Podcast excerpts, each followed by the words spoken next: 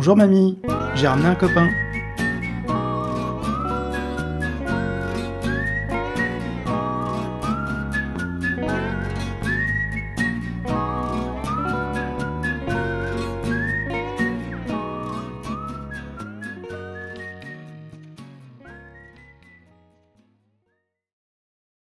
Bonjour et bienvenue dans la cybersécurité expliquée à ma grand-mère, le podcast pour expliquer la cybersécurité à ceux qui n'y comprennent rien.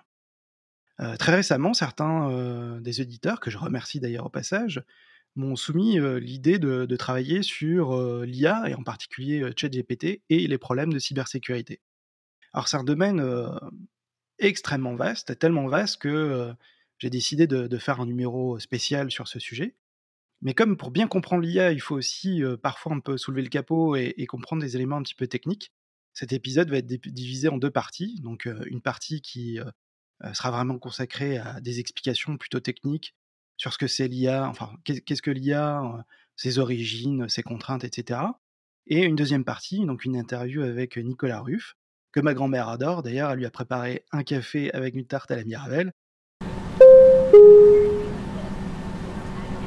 Mesdames et messieurs, nous allons traverser une zone de turbulence. Le sujet de l'intelligence artificielle est loin d'être un sujet facile et évident à comprendre. C'est la raison pour laquelle je fais cette petite introduction pour aider les plus néophytes d'entre nous, ma grand-mère la première, pour y voir un peu plus clair. Si d'aventure vous êtes déjà à ceinture noire d'IA, eh bien je vous laisse aller directement au chapitre suivant qui se trouve à environ 12 minutes. D'abord, il faut bien avouer qu'il y a un petit problème de définition sur le terme intelligence artificielle car il est assez difficile de définir ce qui est l'intelligence. Pour mémoire, Donald Trump a déclaré qu'il était une personne très intelligente, ce qui montre à quel point l'intelligence peut prendre des formes parfois très déconcertantes. Existe-t-il une forme d'intelligence qui serait universelle Ou existe-t-il des formes plus ou moins adaptées à des contextes et des environnements différents? Est-ce qu'une machine est plus intelligente que nous car elle calcule sans erreur? Le fantasme de la machine plus intelligente que l'homme remonte à bien avant l'avènement de l'informatique puisqu'on peut citer par exemple le turc mécanique. Le turc mécanique était une fausse machine à jouer aux échecs qui a fait sensation en Europe et en Amérique au XVIIIe et au XIXe siècle. L'automate était présenté comme capable de jouer aux échecs contre un adversaire humain et surtout de gagner. Le turc mécanique était en réalité une illusion, car à l'intérieur de cet automate il y avait un humain en chair et en os. Mais d'une certaine manière, cela montre que l'homme cherche à créer une machine à son image, capable de penser et d'agir de manière intelligente. On pourrait même interpréter cette démarche comme celle de vouloir imiter, voire même de remplacer Dieu en engendrant ce qui est le propre de l'homme, c'est-à-dire sa capacité à raisonner. Quant à René Descartes, il a présenté une vision mécaniste de l'univers dans laquelle le monde naturel fonctionne comme une machine. On verra dans quelques instants pourquoi cette notion de mécanique est essentielle en matière d'intelligence artificielle, mais aussi en quoi la nature est l'une des sources d'inspiration de l'intelligence artificielle. Mais comment et dans quel contexte est née l'intelligence artificielle? L'intelligence artificielle est une discipline de l'informatique qui cherche à créer des systèmes capables de réaliser des tâches normalement réservées aux humains, comme comprendre le langage naturel, reconnaître des motifs visuels, prendre des décisions et apprendre à partir de l'expérience. L'histoire de l'IA, en tant que domaine de recherche officiel, a commencé en 1956 lors d'une conférence à Dartmouth College. Les organisateurs de cette conférence étaient optimistes quant à l'avenir de l'intelligence artificielle, affirmant que tous les aspects de l'apprentissage et de toute autre caractéristique de l'intelligence peuvent, en principe, être si précisément décrites qu'une machine peut être faite pour les simuler. C'était un peu la vision de Descartes appliquée au monde de l'informatique, car ils imaginaient que le monde entier était modélisable. C'est de cette époque qu'est né le fantasme des traducteurs automatiques, on imaginait que toutes les langues du monde allaient être traduisibles et même interprétables vers n'importe quelle autre langue, et ce de manière transparente et automatique. Revoir les jours de la santé. Oh, Enchanté de faire votre connaissance. L'anglais ne nous intéresse pas? Bon. C'est une langue qui ne vous semble pas suffisamment parler. Non, mais ça sert à rien d'apprendre les langues étrangères. Le français vous suffit. Mais c'est pas ça, mais il y a des machines pour traduire. Alors pourquoi je me casserais le cul? Hein? Enchanté de faire votre connaissance. Nice to meet you. Et encore bientôt, j'aurai même plus besoin de taper sur les touches. Je lui parlerai et elle me donnera la traduction directement. Alors franchement, pourquoi je me casserais le cul? C'est oublier un peu vite la complexité de la sémantique d'un langage et l'importance du contexte dans lequel les mots sont utilisés. Il a fallu attendre de nombreuses années avant d'avoir une solution modérément acceptable, et il faudra certainement encore en attendre autant pour avoir une solution telle qu'imaginée à l'origine. Avant même la naissance de l'IA en tant que champ de recherche officiel, plusieurs travaux théoriques et de développement technologique ont posé les bases de l'intelligence artificielle. Par exemple, l'idée de la machine capable de raisonnement a été explorée par le philosophe et mathématicien Alan Turing, qui a proposé en 1950 le célèbre test de Turing pour déterminer si une machine peut être considérée comme intelligente. Entre 1950 et 1960, les premiers systèmes d'IA étaient souvent des programmes spécifiques à un domaine, comme le programme de jeu d'échecs ou le système de résolution de problèmes généraux, qui a introduit la notion de recherche heuristique.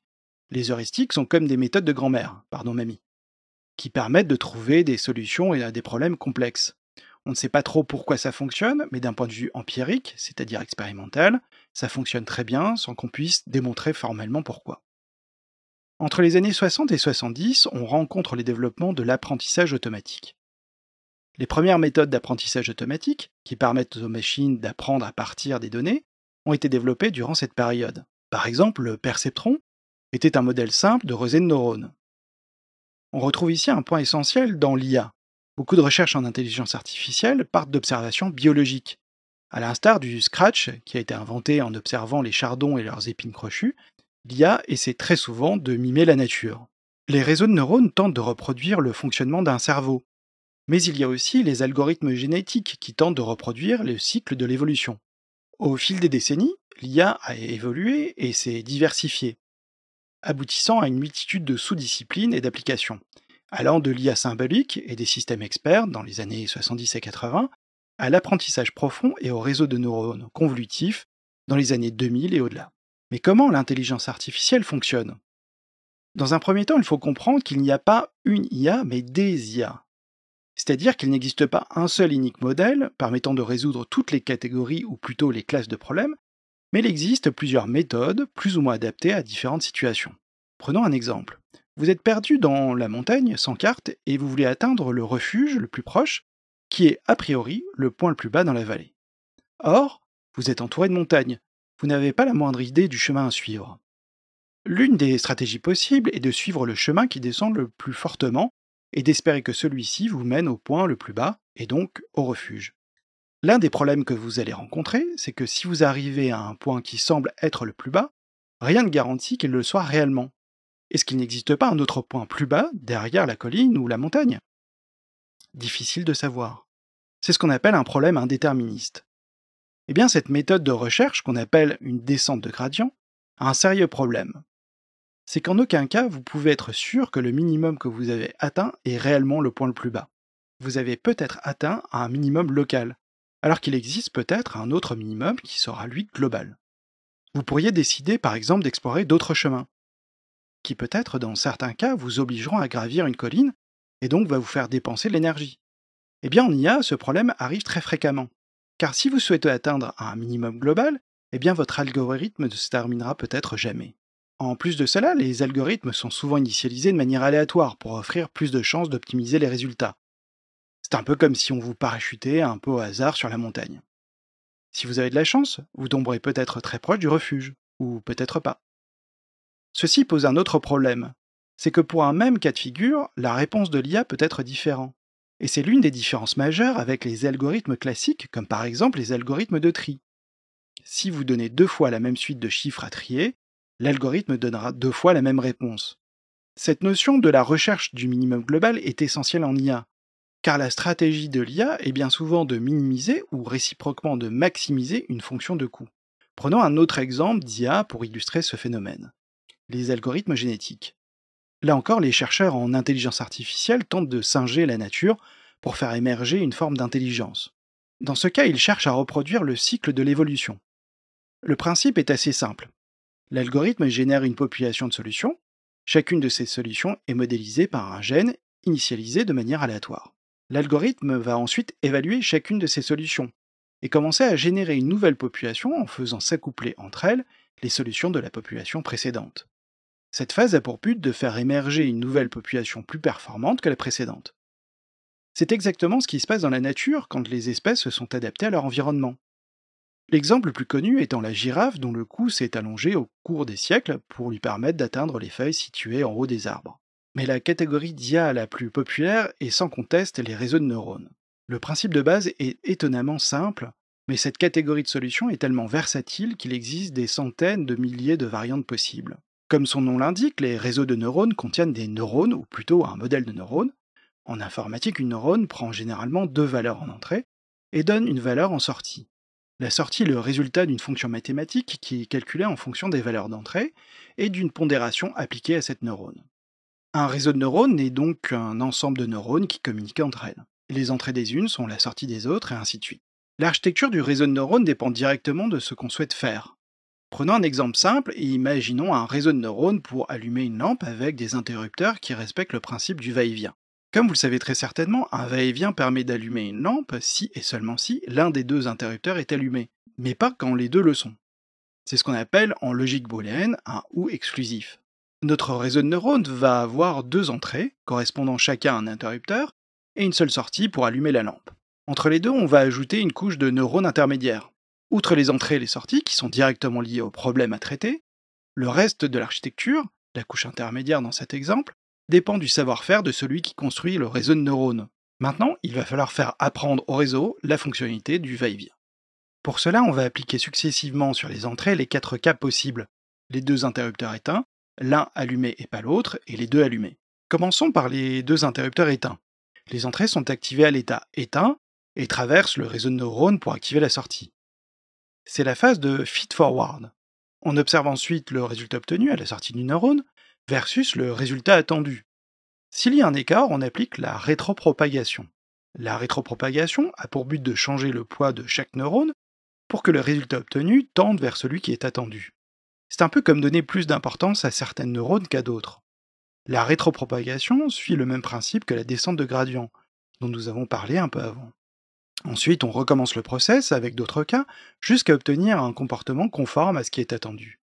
C'est ce qu'on appelle la phase d'apprentissage. Dans notre exemple, il n'y a que 4 cas à apprendre, ce qui est assez simple. Mais prenons un exemple un peu plus dodu. Le cas des réseaux de neurones utilisés pour reconnaître les chiffres. Dans ce cas, le réseau aura autant d'entrées que de pixels de l'image à traiter, et il y aura 10 sorties. Chacune d'elles correspond à une réponse possible, c'est-à-dire reconnaître le chiffre 0, 1, 2, 3, etc. Ce type de modèle est appelé classificateur car son rôle est de classer une image dans l'une des 10 catégories définies où chacune est liée à un chiffre. Pour faire l'apprentissage, il va falloir montrer différents cas de chiffres écrits manuellement, plusieurs exemples de 0, plusieurs exemples de 1, etc. Chaque exemple d'entrée est associé à un résultat attendu, ce qui permet de corriger le réseau de neurones. En plus de ça, les exemples doivent être bien choisis et ne pas être identiques. En maths, on dirait que les vecteurs ne doivent pas être collinéaires. Dans la vraie vie, on dirait plutôt que l'image ne doit pas subir de rotation ou simplement être agrandie. Ce type d'image n'apporte pas de plus-value à l'apprentissage du réseau de neurones, voire dans certains cas peut créer un problème de surreprésentation de certains cas. Une fois le réseau de neurones entraîné, il est impossible de savoir ce qu'il est capable de lire ou pas sans faire de test. Car toute la connaissance est diluée dans le réseau de neurones, qu'il est impossible de comprendre explicitement, contrairement à un algorithme classique qui va décrire ligne par ligne le traitement des données. Par exemple, si le réseau de neurones a été entraîné pour reconnaître le chiffre 4 écrit par des Américains, il n'y a aucune chance qu'il reconnaisse le 4 écrit par des Européens tout simplement parce que nous n'avons pas la même façon d'écrire 4 et que le réseau de neurones n'a pas été entraîné avec le corpus correspondant. Vous comprenez maintenant pourquoi il est si important de connaître le corpus utilisé pour entraîner un réseau de neurones. Sans ça, il est impossible de prédire le résultat. ChatGPT n'échappe pas à la règle. Le modèle de langage GPT utilise un type de modèle appelé transformer. Ce n'est pas un modèle classificateur mais un modèle génératif. C'est-à-dire que son rôle est de générer une suite de résultats cohérents. Le modèle transformer a été introduit dans le papier Attention is all you need en 2017. Il s'agit d'un modèle de réseau de neurones profond qui utilise un mécanisme pour prédire les mots suivants dans une séquence de mots. Dans le cadre de ChatGPT, GPT pour Generative Pre-trained Transformer, l'objectif est de générer du texte qui ressemble à celui sur lequel le modèle était entraîné. Pour ce faire, GPT utilise une approche appelée apprentissage non supervisé pour apprendre les modèles et les structures des données textuelles. Ensuite, il peut générer du texte en prédisant le mot suivant dans une séquence en se basant sur tous les mots précédents. ChatGPT repose donc sur une architecture de réseau de neurones profond et utilise des techniques d'apprentissage automatique pour apprendre à générer du texte. Il a été formé sur une grande quantité de textes provenant d'Internet, ce qui lui permet de générer des réponses dans un style naturel et conversationnel. Les modèles qui génèrent du texte de manière automatique existent depuis de nombreuses années. Le principe est généralement de prédire d'un point de vue statistique le prochain mot dans une phrase connaissant le précédent. Par exemple, pour le mot comment, le modèle va répondre ça, ensuite va, tout simplement parce que la phrase comment ça va était très présente dans son corpus d'apprentissage. Le défaut de cette méthode est que seulement le dernier mot est pris en compte et que souvent le modèle peut donner des résultats totalement farfelus. Le modèle Transformer, le T de ChatGPT, ne prend pas seulement le dernier mot de la phrase, mais aussi les mots précédents, ce qui rend la réponse beaucoup plus précise, plus précise mais pas infaillible non plus, car le modèle cherchera toujours à compléter la phrase, ce qui peut donner, dans certains cas, des imprécisions, et va vous répondre quelque chose qui n'a pas vraiment de sens. C'est un peu comme quand vous êtes en boîte de nuit et que la musique couvre partiellement les paroles de votre interlocuteur il y a fort à parier que vous lui répondiez quelque chose qui n'a pas trop de sens, comme c'est pas faux. Il ne faut pas oublier que ce modèle est purement statistique et froidement mathématique. Que certes, il répond aux questions qu'on lui pose, et il y répond même assez bien dans la plupart des cas, mais il ne pense pas. En fait, le modèle n'a pas la connaissance contextuelle de la question. Et cela se voit particulièrement quand on lui pose des questions de droit. Bien souvent, ChatGPT fait le mélange entre différentes réglementations et législations de différents pays. Un autre facteur limitatif de l'IA actuelle, c'est que plus les modèles sont complexes et plus le corpus utilisé sera important, et plus il faudra de puissance de calcul pour entraîner et faire tourner le modèle. C'est la raison pour laquelle, si l'IA existe depuis de nombreuses années, il a fallu attendre l'avènement du cloud pour bénéficier de la puissance nécessaire. Si d'aventure le sujet vous intéresse, je ne peux que vous conseiller la lecture du hors-série de Philosophie Magazine, consacré à l'intelligence artificielle et aussi l'écoute du podcast L'intelligence artificielle, objet philosophique, de l'émission Avec philosophie, animée par Géraldine Mulan. Ce podcast est disponible sur l'application Radio France. Alors, vous êtes prêts pour connaître la vérité sur l'intelligence artificielle? C'est là ta dernière chance. Tu ne pourras plus faire marche arrière. Choisis la pilule bleue et tout s'arrête. Après, tu pourras faire de beaux rêves et penser ce que tu veux. Choisis la pilule rouge, tu restes au pays des merveilles. Et on descend avec le lapin blanc au fond du gouffre.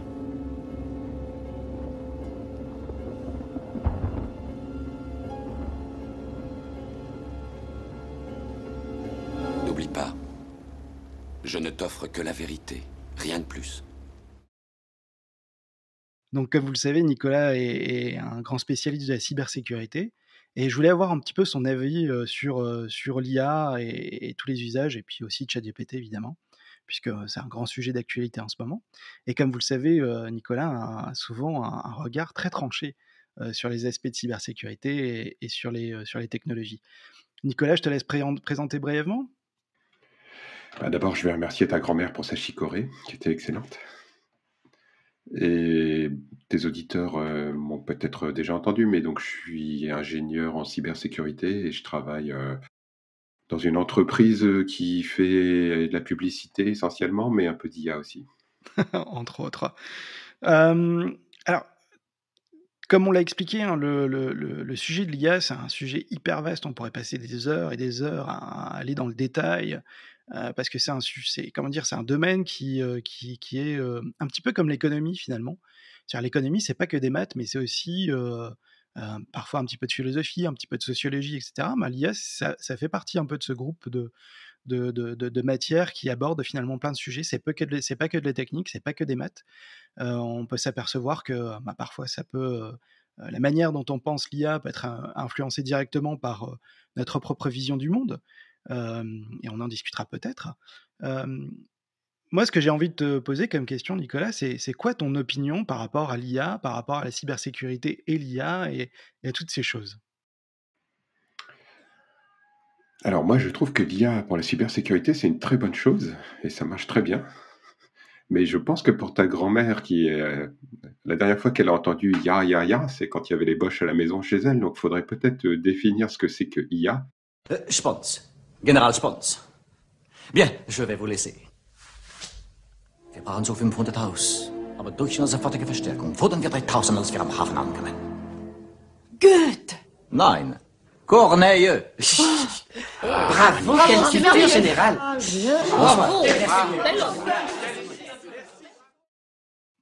Exactement. On va peut-être commencer par là, justement. Qu'est-ce que l'intelligence artificielle?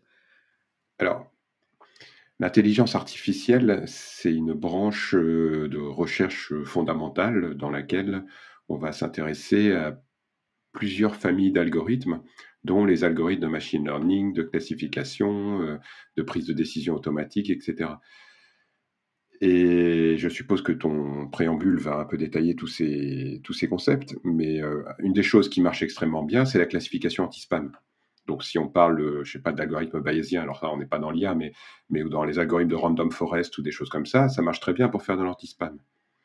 Le problème euh, moderne, enfin l'IA moderne pour les gens, c'est ChatGPT. Et ChatGPT, c'est un sous-ensemble de l'IA qui est les large language models, c'est-à-dire la génération de texte qui euh, ressemble à ce qu'un humain pourrait dire, mais qui n'a pas forcément de visée, euh, on va dire, euh, à être prouvable mathématiquement, à avoir des, on, va avoir un pourcentage de, de, succès ou d'échec. Enfin voilà, c'est pas, c'est un domaine qui est qui est très libre parce que c'est la génération de, de, de textes, tout comme la génération d'images, c'est des sujets, on peut pas vraiment dire qu'une image est plus belle qu'une autre. Donc c'est, là, on est vraiment dans l'art plus que dans la science. On nous aurait menti alors. On ne nous aurait pas menti parce que absolument personne n'a appris ce que c'était que l'IA à l'école. Moi, je fais encore pix.fr avec mon fils. Il n'y a aucun, aucune question sur l'IA. C'est un sujet qui n'intéressait personne il y a six mois, alors que c'est un sujet qui date des années 70.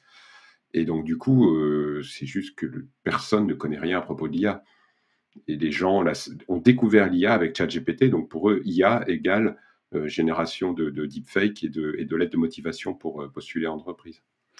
C'est vrai qu'en réalité, l'IA existe depuis de nombreuses années, euh, et sans le savoir, finalement, a déjà euh, largement, entre guillemets, euh, euh, est déjà largement présent dans, les vies de tous les jours.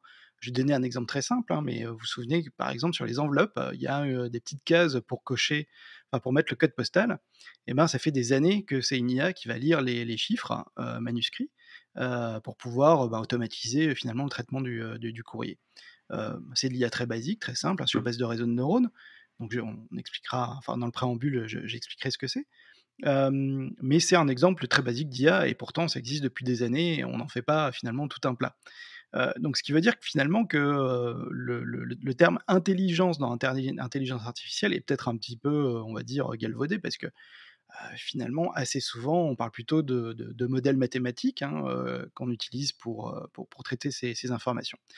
Alors, juste parce ton, que exemple, as... ton exemple des codes postaux est excellent parce que c'est exactement un classificateur. C'est-à-dire que la sortie d'algorithme doit être un chiffre entre 0 et 9.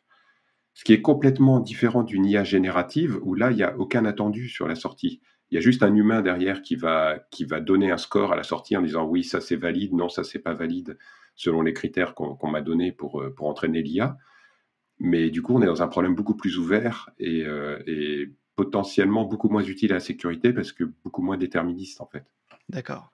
Donc pour toi, un des grands dangers finalement de, de, de l'IA dans la cybersécurité, c'est justement ce côté peut-être indéterministe, c'est-à-dire peut-être de générer des faux positifs, c'est-à-dire quelque chose qui euh, n'a pas vraiment d'intérêt en matière de cybersécurité, ou au contraire, ça c'est plus grave, c'est louper des, vrais positifs, c'est-à-dire vraiment louper des, euh, des, informations euh, utiles. Alors, les IA génératives, elles peuvent être utilisées en cybersécurité, à la fois en attaque et en défense. C'est-à-dire que, évidemment, on a tous lu ces articles de gens qui génèrent, entre guillemets, hein, des malwares indétectables grâce à l'IA, mais tu peux aussi générer des, règles de détection IARA ou des choses comme ça. Par contre, c'est vrai que les classificateurs, euh, eux, ont, une place seulement en cybersécurité défensive. C'est-à-dire que pour un attaquant, ça ne sert pas à grand-chose. Alors peut-être si, euh, s'il scanne un réseau de 10 000 machines, il a peut-être envie de faire un tri entre les machines euh, qui vont être trivialement vulnérables et celles qui vont être euh, un peu, enfin, sur lesquelles il va passer moins de temps. Mais voilà, les, IA euh, génératives, elles ont, euh, oui, elles, ont plus de sens pour aller générer du code et du malware, des choses comme ça. Par contre, côté défense, à part générer des règles de détection, je sais pas trop à quoi ça peut servir. D'accord.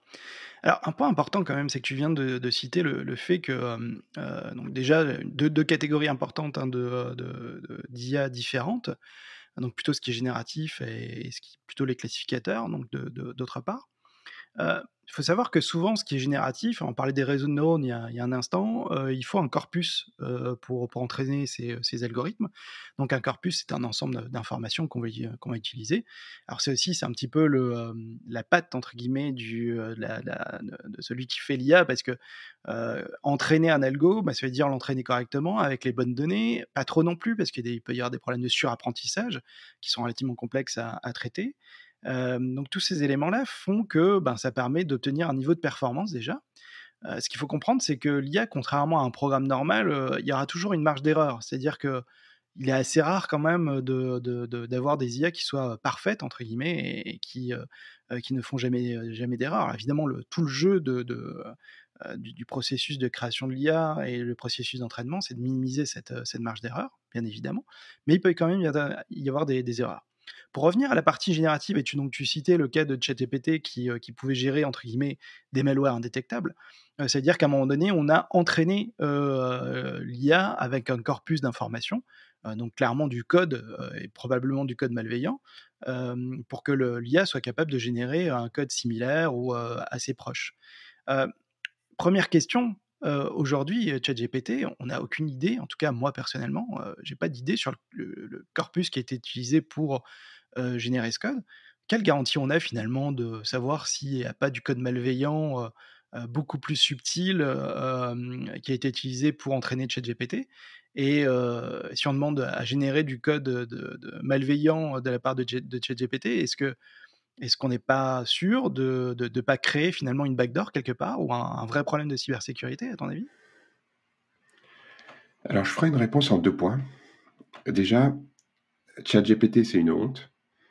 Parce que la société derrière, qui est, enfin la société, la fondation pardon derrière un but non lucratif qui s'appelle OpenAI, a pris tout le corpus de recherche existant produit par Facebook, Google, etc et euh, a fait son truc dans son coin, a payé des Africains euh, assez peu cher pour euh, justement entraîner l'IA, et ils, ont été interviewés dans Vice, si tu veux dire l'article, et ils ont publié derrière leur outil en mode commercial, avec accès payant à l'API, sans jamais expliquer, sans jamais donner en fait les, secrets de comment ils avaient fait, ce qui est contraire à ce qui a été la recherche scientifique en matière d'intelligence artificielle dans les 40 dernières années, avec, OpenAI, en fait, on est passé dans un mode où l'IA devient un produit commercial. Et donc, il y a des secrets de fabrication. Euh, donc, de ce point de vue-là, je ne peux pas te garantir à 100% de ce qu'ils ont utilisé comme corpus. Ce qui est certain, c'est qu'ils n'ont pas utilisé des humains pour écrire du code et ensuite le donner à l'IA. Ils ont effectivement dû réutiliser des corpus existants, Stack Overflow, GitHub, euh, etc. Pour la deuxième partie, il n'y a pas de code malveillant. Les codes malveillants, ça n'existe pas. Il n'y a aucune différence entre TrueCrypt, BitLocker ou un ransomware. Il n'y a aucune différence entre PC Anywhere, euh, AnyDesk euh, et, euh, et Backorifice. C'est des morceaux de code qui vont fournir des fonctions d'accès à distance à ta machine, d'ouverture du tiroir du CD-ROM pour NetBus. Enfin, voilà, c'est juste du code. Après, c'est l'intention qu'en fait le développeur et la manière dont il assemble qui va, entre guillemets, le rendre malveillant ou pas. C'est est-ce que quand le code se lance sur ta machine, il y a une fenêtre qui apparaît et tu cliques j'accepte les conditions d'utilisation ou est-ce qu'en fait il va se lancer silencieusement et tu vois pas qu'il tourne dans ta jeu de fond? Donc de ce point de vue-là, euh, c'est assez facile en fait d'entraîner une IA à écrire euh, un ransomware ou un outil de, enfin un RAT, un Remote Administration Tool, euh, une backdoor entre guillemets, parce que c'est juste du code, c'est l'intention du développeur qui fait que c'est un code malveillant. Ça, c'est une des grandes limites finalement de, de, de, de l'IA, c'est que euh, ce qu'on appelle, tu as parfaitement raison, hein, je veux dire, ce qu'on appelle code malveillant, bah, ça dépend un peu de, de ce qu'on entend par là. Euh, si je suis un développeur et que j'écris un programme avec les pieds et que je fais planter la machine, est-ce que c'est du code malveillant ou pas C'est ouais, un peu une vision de l'esprit. ce sera peut-être pas malveillant dans le sens où je l'aurais peut-être pas fait exprès, mais en tout cas, ça va avoir des effets de bord assez importants sur, euh, sur la machine. Et donc, d'un certain point de vue, c'est du code malveillant. Et tout comme euh, de nombreux logiciels parfaitement légitimes ont un mot de passe admin, euh, enfin login admin, mot de passe admin hard-codé dans le code source, et euh, on s'en rend compte quelques années après. Est-ce que c'était malveillant de la part du développeur ou est-ce que c'était juste de la négligence? On dit qu'il faut jamais attribuer à la malveillance ce qui peut être expliqué par l'incompétence. exact. Je pense que, je sais pas si tu as un copyright sur, le, sur cette phrase, mais elle peut être, utilisée à de nombreuses occasions. Euh, alors, juste pour rebondir un petit peu sur ce qu'on vient d'expliquer sur l'aspect euh, est-ce que le code est malveillant ou pas. euh, donc c'est un sujet quand même assez euh, bah, finalement un peu indéterministe, hein, le fait que euh, qu'on puisse pas vraiment décider euh, ce genre de choses. Donc le corpus, comme tu l'as bien expliqué, ben, euh, malheureusement aujourd'hui il n'est pas vraiment connu. Mais il y a une des limitations de ChatGPT qui est que euh, ben, le, son, corpus, entre guillemets, et son, euh, sa, date de, euh, fin d'entraînement est, fixe. C'est-à-dire que ChatGPT aujourd'hui n'est pas, connecté, euh, pas connecté à Internet. Prenons l'hypothèse que demain euh, l'IA soit, euh, soit un peu débridée. Alors il y a eu des tentatives d'IA un petit peu similaires, Microsoft il y a quelques temps, etc. Ça s'est soldé par, on va dire, des, difficultés assez rapides, puisqu'au bout de 24-48 heures, l'IA s'était transformée en néo-nazi. Alors, si demain, justement, on devait ouvrir ChatGPT sur Internet directement,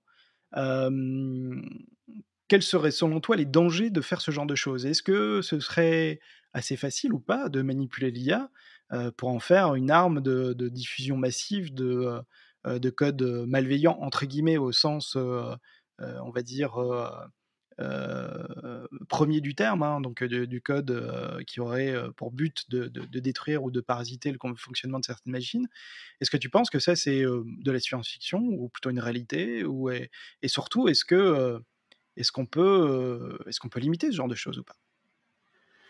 Ben, En fait, la question, c'est comment est-ce que tu entraînes ton IA C'est-à-dire, est-ce que les utilisateurs de ton produit apprennent des choses à l'IA, auquel cas là, effectivement, tu es mort et tu vas te retrouver comme taille le chatbot de Microsoft, euh, feu le chatbot de Microsoft?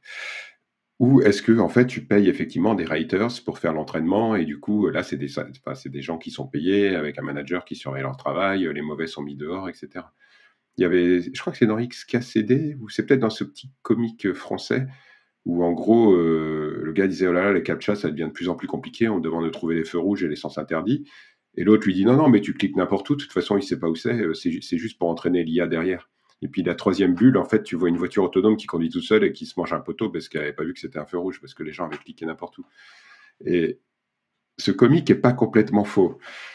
Effectivement, il y a eu euh, beaucoup de, captcha où en fait tu devais recopier du texte et en fait c'était juste des textes qui avaient été euh, OCRisés, enfin la reconnaissance de caractère qui n'avait pas marché et on utilisait juste les utilisateurs pour euh, faire la, reconnaissance de ce texte. Donc la, la question elle est là en fait, qui entraîne ton IA et qui contrôle que l'entraînement est fait de manière correcte? Si tu laisses les utilisateurs faire n'importe quoi, il y a quelqu'un sur Twitter qui disait Moi, je me connecte tous les jours et tous les jours, j'explique à l'IA que 2 plus 2 égale 5 et j'attends de voir le moment où elle va finir par me croire. Évidemment, les utilisateurs sont taquins. Tu- toi qui bosses dans la cybersécurité, tu sais très bien que trust but verify. Tu C'est- peux pas faire totalement confiance aux utilisateurs. Exactement, exactement. Ça, c'est un. Je pense que c'est le principe de base en matière de cybersécurité, c'est c'est faire confiance, mais pas trop. Euh, alors, là, tu viens d'aborder quand même un point euh, quand même assez, euh, assez important sur les limites de l'IA, c'est euh, euh, l'interaction fina- finalement avec l'humain. Euh, parce que à la seconde où peut y avoir une interaction avec l'humain, il peut y avoir tout un ensemble de, de compromissions possibles ou d'altérations finalement de, de, l'IA. Tout ça fait que c'est quand même assez indéterministe parce que par définition, l'IA ne peut pas savoir si l'humain ment ou pas. Enfin, c'est quelque chose d'assez difficile à déterminer.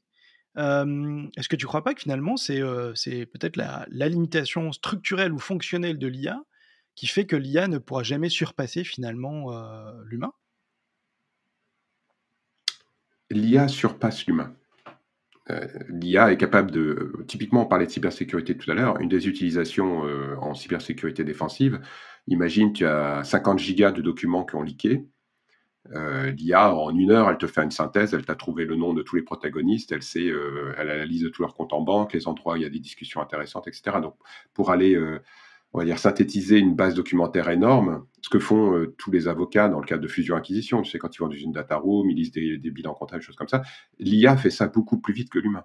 L'IA est plus forte que l'humain. Par contre, quand tu dis que l'humain ment, tu touches un sujet fondamental qui est qu'est-ce que la vérité en fait? Et, ni l'humain ni l'IA ne savent où est la vérité. Est-ce que l'IA ment? Est-ce que l'humain ment? Ou est-ce qu'ils ont tous les deux des opinions euh, irréconciliables et c'est tout? Alors, il y a deux points dans ce que tu viens de dire. Donc déjà sur le côté euh, que, l'IA surpasse l'humain. Alors c'est vrai dans les exemples que tu viens de donner, puisque euh, euh, j'ai envie de dire c'est un peu du brute force, c'est un peu la même chose que quand on se joue aux échecs, quiconque a déjà fait un peu d'IA a déjà développé des algos type alpha beta avec bah, le morpion qui joue tout seul, etc. Là, l'humain effectivement est limité par sa capacité à, pouvoir percevoir des coups, à, à, dire, à, anticiper des coups de manière très profonde, hein, voilà. et ça, forcément, ben, l'ordinateur, lui, il est capable de le faire sans aucun problème parce qu'il n'y a pas d'effort entre guillemets à faire, donc c'est beaucoup plus mécanique. Et puis on l'a vu aussi avec des exemples très pertinents comme AlphaGo par exemple, puisque ben, le Go est quand même un jeu avec une complexité et une profondeur de calcul enfin exponentielle. Donc là, il faut trouver d'autres astuces que simplement de faire de, de, bêta, parce que je pense qu'au bout bout d'une profondeur de 2, ça doit exploser. Donc il y a des voilà, il y a effectivement l'IA est capable d'aller plus loin, plus vite, plus rapidement, synthétiser, etc cela dit, une des grandes capacités justement de l'humain, c'est de, pouvoir s'inspirer aussi d'éléments extérieurs, parfois aussi d'avoir un petit peu ce, coup de génie, quoi, un petit peu la, petite étincelle qui fait qu'on va peut-être penser de manière un tout petit peu différente ou, avoir une vision légèrement différente qui va ouvrir tout un pan de connaissances et de capacités euh, qu'on n'aurait pas eu si on avait été IA, parce qu'on est euh, finalement limité par euh, son propre corpus d'apprentissage, etc. Donc peut-être une des limites, justement, une des différences qu'il peut y avoir entre la machine et l'humain, c'est cette petite différence. L'IA a battu l'humain au Go, mais elle a battu aussi dans d'autres domaines. Par exemple, le pliage de protéines aujourd'hui est résolu à 99% par l'IA, alors que si tu as laissé tourner je sais plus, Folding at Home, ce vieux programme qui servait d'économiseur d'écran et qui était censé trouver tous les pliages de protéines. Ils sont jamais arrivés au bout après des années de calcul. L'IA a fait tous les pliages de protéines en, quelques jours. C'est vrai. Et il y a un autre sujet dans lequel l'IA a battu l'humain, c'est, enfin, l'IA a généré un algorithme de multiplication de matrices qui avait euh, une opération de moins que le meilleur algorithme connu aujourd'hui pour faire, cette, pour faire ça. Bon, effectivement. On pourrait trouver d'autres exemples. Mais ouais, d'autres exemples. C'est vrai. Enfin, effectivement, ouais, je. Je, alors, je connaissais pas ces exemples, en tout cas pour la matrice, euh, la multiplication de matrice, effectivement, parce que ça, c'est un, problème assez fondamental en, maths. ok. Ensuite, le, deuxième point que tu, tu citais, c'était sur la notion de vérité. alors, c'est vrai, où est la vérité? Est-ce qu'on ne serait pas en train finalement aussi de, de, créer une forme de contrat social avec l'IA Est-ce qu'on n'aurait pas besoin de ça finalement? C'est-à-dire essayer de, cadrer quand même l'usage de, l'IA, sachant qu'il peut y avoir des limites. Hein, on l'a cité tout à l'heure, le fait que ben, on, implicitement on essaie d'influencer l'IA pour, pour, avoir une certaine perspective des choses. Donc finalement, l'IA brute de fonderie donne des résultats peut-être qui, peuvent surprendre les gens. Et donc l'humain va d'une certaine manière brider l'IA sur, sur, certains aspects. Est-ce que selon toi, c'est une bonne chose ou pas de brider l'IA Si on la bride pas, quelle va être la limite? Est-ce qu'à un moment donné, on va pas devoir créer une forme de, quand même de règles d'usage bah, par rapport à toutes ces choses-là enfin, Quel est ton point de vue par rapport à ça? Bah, là, tu touches aussi un point fondamental qui est le problème de la réglementation de l'IA. Alors, surtout ce qui est génération d'images, deepfake et autres, donc là, il y a le copyright, le droit à l'image et autres, donc bon, je ne vais pas rentrer dans ces sujets. Mais je pense que le problème fondamental de l'IA, c'est qu'on n'ose pas se regarder dans le miroir, en fait. Si, tu prends les connaissances humaines, enfin, si tu prends Stack Overflow et 4chan et quelques boards de discussion sur Internet, que tu entraînes l'IA avec ça et que tu regardes le résultat, bah, finalement, c'est pas très gracieux pour l'espèce humaine, quoi. On on passe son temps à s'engueuler, à mentir. Euh, enfin, moi, je pense pas qu'il soit raisonnable de penser qu'on puisse réglementer l'IA, puisque de toute façon, on n'a aucune idée de comment ça marche. Alors aujourd'hui, il y a déjà des filtres sociétaux qui sont appliqués sur l'IA, c'est-à-dire que les IA publiques euh, ont des, filtres qui les empêchent de dire des choses qui seraient manifestement illégales dans le pays où elles opèrent. Ce qui n'est pas le cas si tu pars sur des bases open source, euh, enfin le modèle de Facebook par exemple, ou des choses comme ça, tu peux le faire tourner chez toi et potentiellement ne plus avoir aucun filtre. Mais euh, ça, c'est juste des filtres techniques. Après, le problème, c'est de, réglementer, c'est effectivement du coup de définir quelle est la vérité. Et tu te retrouves finalement avec le même problème qu'en France quand on a voulu faire la loi sur euh, les fake news et autres. Il faudrait un ministère de l'information appliqué à une IA où finalement on ne sait pas comment ça marche. Et, si l'IA te répond un truc qui ne te plaît pas, comment tu fais pour rétro-propager dans l'IA que tu veux pas avoir ce type de réponse? Aujourd'hui, je crois que c'est un problème qui reste ouvert. Alors sur l'aspect réglementation, l'Union européenne est en train un petit peu de, de tâter le terrain par rapport à l'IA. Euh, Puisqu'ils ont demandé à pas mal d'entreprises, euh, de ça euh, à peu près deux ans déjà, ça a commencé il y a deux ans, si les entreprises utilisaient l'IA dans des décisions de gestion, de choses comme ça. Donc ça prouve que finalement le- le- le- le- bah, l'Europe commence à s'y intéresser de près, ce qui est plutôt une bonne chose. Par contre, de mon point de vue, le, problème est un peu insoluble parce que autant un programme, on peut le tester, on peut avoir des tests unitaires, des choses comme ça, autant une IA, euh, par essence, il y a un, aspect un petit peu aléatoire aussi à la manière dont l'IA gère les choses. Ça, c'est déjà le premier point. Et puis le deuxième point, comme tu l'as expliqué, euh, tout dépend du corpus. Et le corpus, ben, si on ne l'a pas, c'est extrêmement difficile de pouvoir déterminer précisément euh, la réaction de l'IA dans, dans telle ou telle euh, situation. Euh, alors, Là encore, l'Europe se trompe parce que les algorithmes qui sont utilisés aujourd'hui sont des algorithmes de classification. Tu, vas aller euh, demander une assurance ou un prêt immobilier, un algorithme peut dire, bah voilà, lui, il faut lui donner, lui, il faut pas lui donner, mais c'est basé sur, un, corpus d'apprentissage qui est euh, ton âge, euh, ton, niveau de revenu, de l'endroit où tu habites, etc. Et potentiellement, je veux dire, il prend des décisions, alors effectivement, qui sont vraies dans 95% des cas, mais qui restent quand même algorithmiques. Ce qui est complètement différent des IA génératives, parce que quand on dit IA auprès du grand public, il parle d'IA générative, où là, effectivement, tu demandes euh, à une IA que penses-tu du député machin, et l'IA te dit bah, le député machin a, fait de la tôle, ce qui n'est pas vrai. Et du coup, le député en question a, porté plainte pour dire voilà, euh, c'est de la diffamation. Alors, qui est responsable? Est-ce que c'est le- l'entreprise? Est-ce que c'est euh, les writers Est-ce que c'est le modèle? Enfin, Est-ce que l'IA est une personne morale? Et c'est un problème complètement différent. Et en fait, je pense que l'Europe, quand elle parle d'IA, elle veut réglementer les algorithmes de classification de dossiers utilisés dans les banques et les assurances et autres, ce qui est complètement différent du problème que pose l'IA aujourd'hui. Par exemple, les élèves qui font faire leurs devoirs par l'IA ou des choses comme ça, qui, est un sujet complètement différent. Ouais, effectivement, c'est un sujet bien plus vaste, en tout cas, euh, l'aspect génératif. Alors, tu viens de donner un exemple qui est quand même assez rigolo, c'est euh, donc euh, l'IA qui génère les, de- les devoirs. Donc, première question, est-ce qu'on peut utiliser l'IA pour euh, détecter si une autre IA a fait quelque chose? Donc, je, veux parler, entre guillemets, euh, euh, euh, euh, euh, euh, de, de- la dualité qu'il peut y avoir entre une IA qui génère quelque chose et une IA qui contrôle.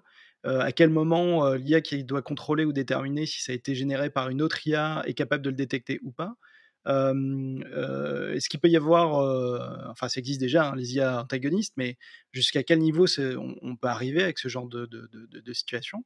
Selon toi, est-ce que demain on aura une, des, des cyberattaquants totalement euh, artificiels, avec des cyberdéfenseurs totalement artificiels, qui vont, entre guillemets, s'imprégner l'un l'autre en utilisant euh, euh, les, études des attaques des, des uns pour déterminer quelle va être la prochaine étape, etc.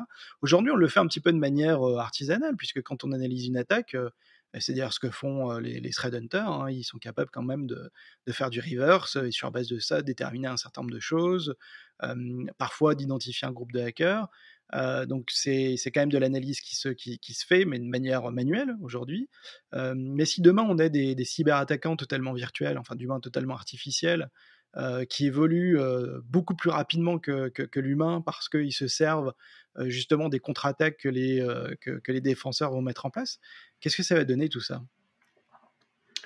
Bah, là encore, oui, mais le taux de fiabilité reste de 80-90%.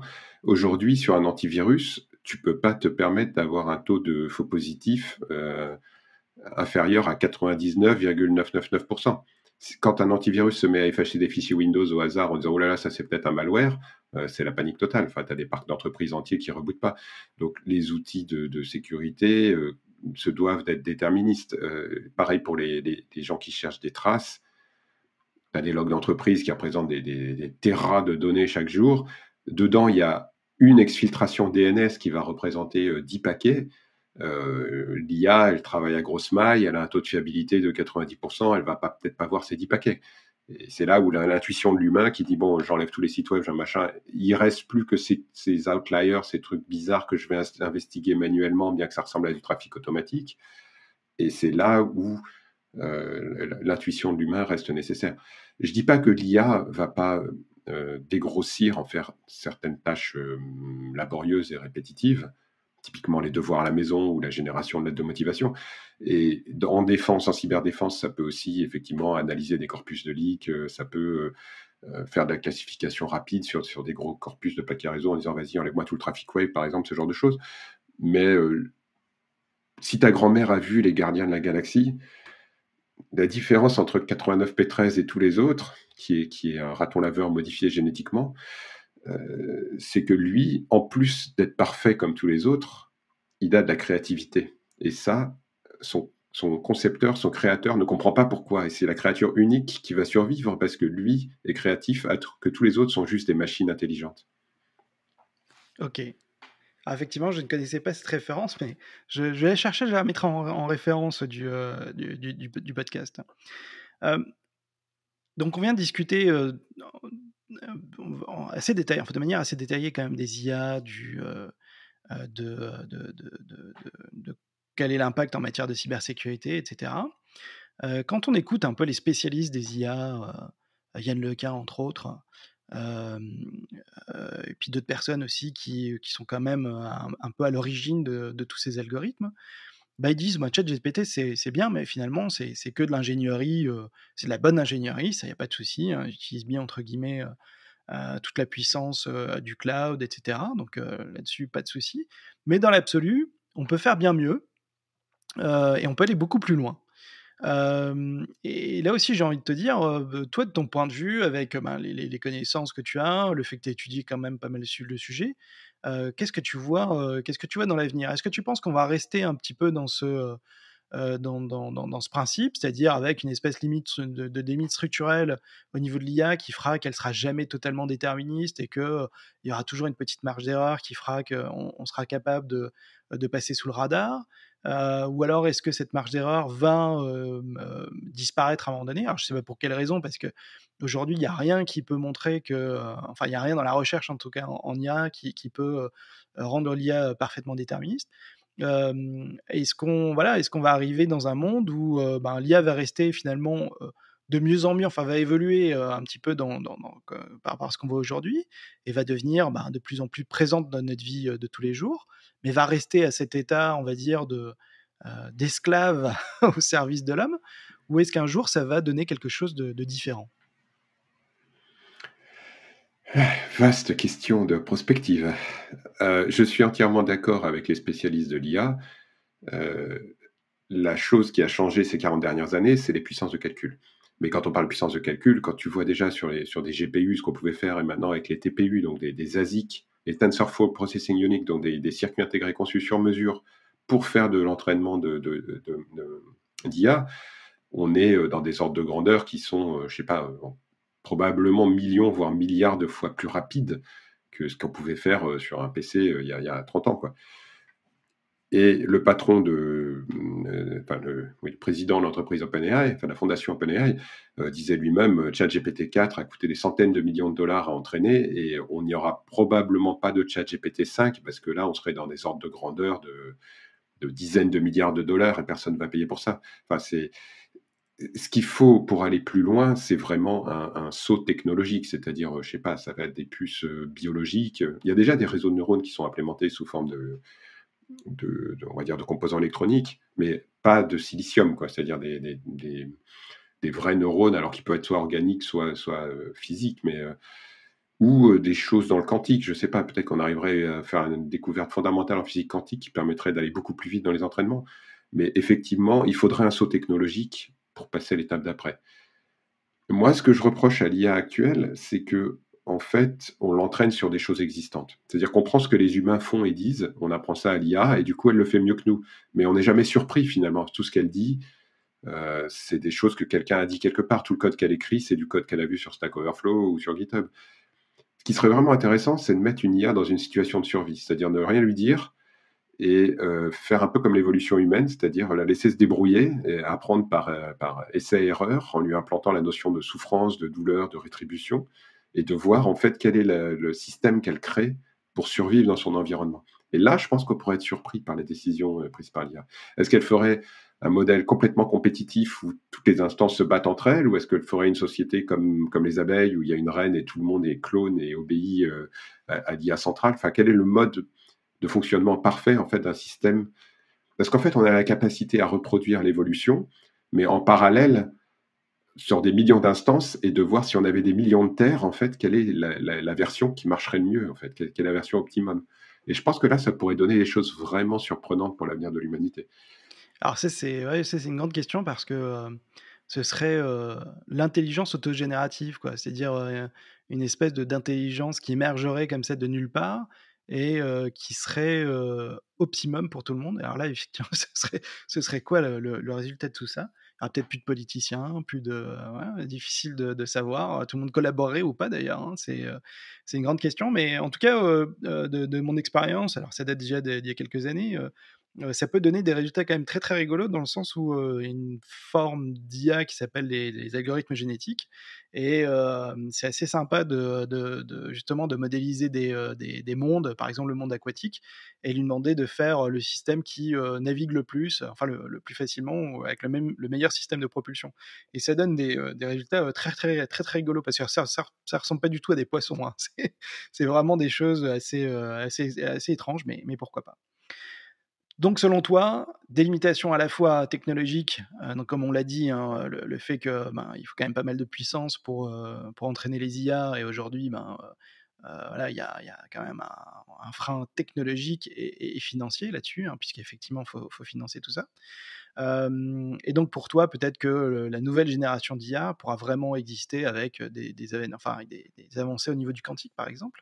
Bien que le quantique, là aussi, hein, on n'est pas dans, dans le, calcul, dans absolu, puisque on voit bien que euh, le quantique, ça marche aussi à 99,9% des cas, et tu temps en temps, ça marche pas exactement comme ça doit l'être.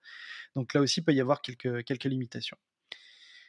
On a fait, je pense, le, tour du sujet, enfin avec les, euh, grandes lignes, je pense, euh, du, sujet. Donc, est-ce que l'IA peut avoir un impact en matière de cybersécurité ou pas? Quel va être le futur de l'IA Tu veux peut-être rajouter un dernier point euh, à cette liste? Bah, je- comme je te disais, je pense que l'IA a pris un peu tout le monde par surprise. Et euh, c'est là où on voit la capacité d'adaptation en fait des gens et des organisations. Pour reprendre l'exemple des devoirs, qui est un vrai problème, et qui a existé avant l'IA, parce que les Anglais envoyaient déjà leurs devoirs en Inde. euh, Enfin, il y avait des sites comme Fiverr ou autres, euh, ou Amazon Mechanical Turk, qui permettaient de donner, euh, d'envoyer deux pounds à un Indien qui faisait tous tes devoirs, et tu levais le lendemain matin, tu avais tout dans ta mailbox sans IA.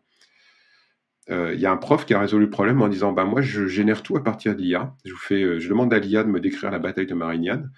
Je vous donne ça comme devoir et vous devez corriger toutes les erreurs de l'IA.